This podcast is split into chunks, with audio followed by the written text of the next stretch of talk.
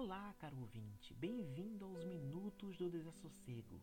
A cada episódio iremos conhecer um trecho do livro do Desassossego de Fernando Pessoa. Esta complexa obra representa a inquietude, os sentimentos, as dúvidas e o amplo conhecimento de mundo daquele que segurava a caneta para escrever tão profundas palavras.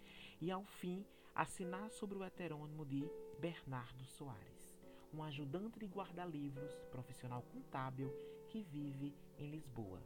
Escrita no que mais se aproxima de uma prosa poética, um diário de pequenos trechos, alguns até mesmo inconclusos. A obra é permeada por temas das grandes narrativas metafísicas e dos fatos históricos, mas, sobretudo, pela angústia particular, por vezes indiferença, de um homem que, não sabendo lidar com o fato de estar vivo, depositou nas sensações e na imaginação todos os seus motivos.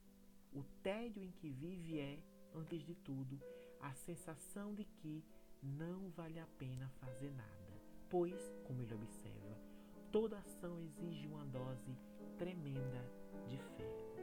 Escrita em forma de diário, Livro do Desassossego é a obra de Fernando Pessoa que mais se assemelha a um romance, revelando os mais íntimos pensamentos e impressões do autor. Vem com a gente rumo à inquietude.